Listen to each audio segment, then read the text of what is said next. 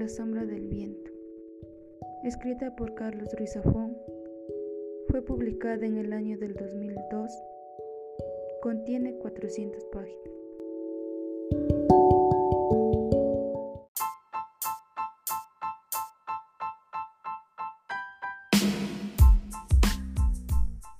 La sombra del viento, realizada por Carlos Ruiz Zafón, es un relato de varias partes acerca de un niño de nueve años llamado Daniel Semper, quien adquiere una copia de un manual del escritor que parecía que desapareció por completo de la tierra.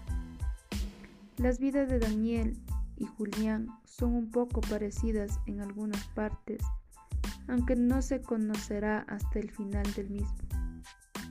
El asombro que siente Daniel por Julián Carax lo traslada a sitios y personas que jamás pensaba que iba a conocer.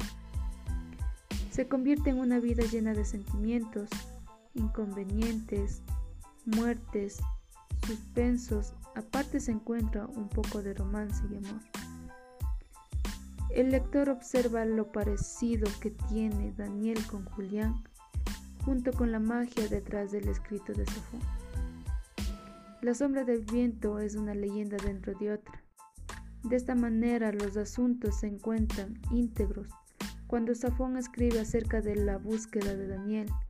Por las investigaciones del misterio escritor, los diversos personajes llenan las páginas y la leyenda de Daniel acerca del niño que adora los libros.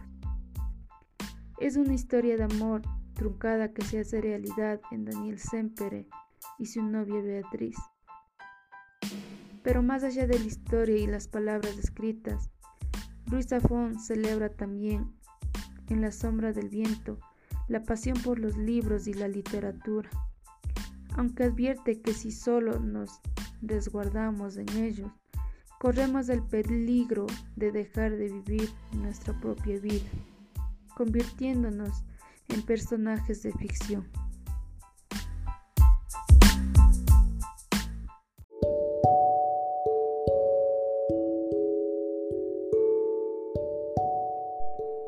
Carlos Ruiz nació en Barcelona, España, el 25 de septiembre de 1964 y murió en Los Ángeles, California, Estados Unidos, el 19 de junio del 2020. Fue un novelista español. Su obra más importante es La sombra del viento, con 15 millones de ejemplares vendidos y ganador de numerosos galardones. La obra fue seleccionada en la lista confeccionada en 2007 por 81 escritores y críticos latinoamericanos y españoles entre los 100 mejores libros en lengua española de los últimos 25 años. La sombra del viento fue una de las obras más leídas después del Quijote.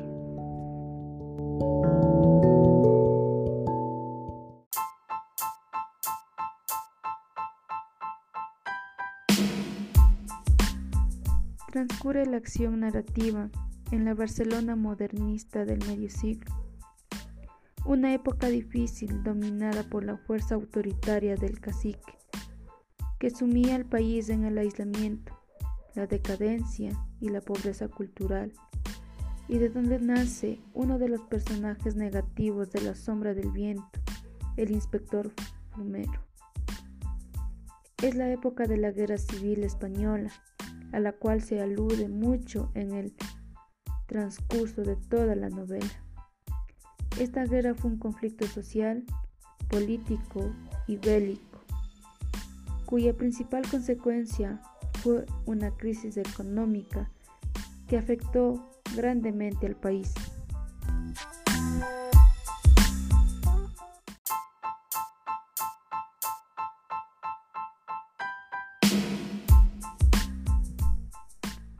Daniel Semper, luego que hizo la visita a un cementerio de los libros abandonados, selecciona La sombra del viento, que fue creada por Julián Caras. Desde ese momento cambiará el rumbo de su vida.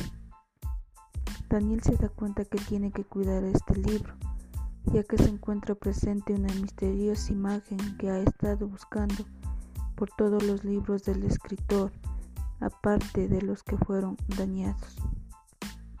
Cuando termina de leer este libro, Daniel se empeña con su actor favorito.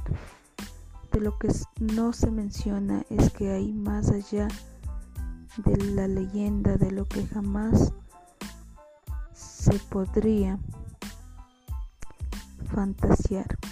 En el apogeo contrae matrimonio con Beatriz. De su unión tuvieron un hijo llamado Julián en homenaje a su escritor favorito.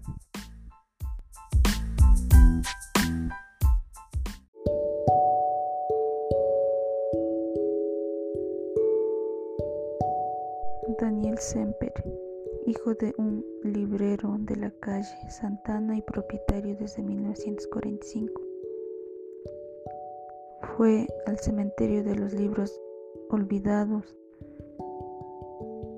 y cogió el libro de la sombra del viento.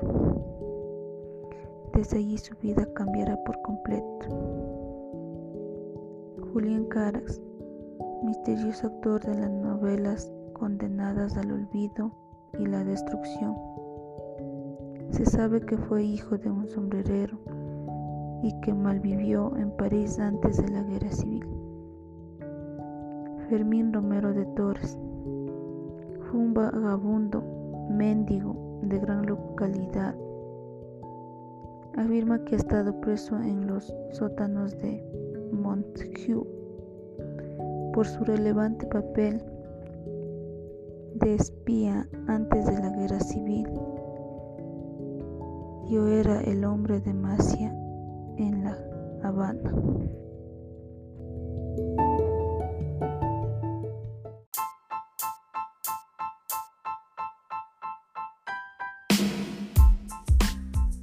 El libro que acabé de leer, de la sombra del viento, es muy interesante,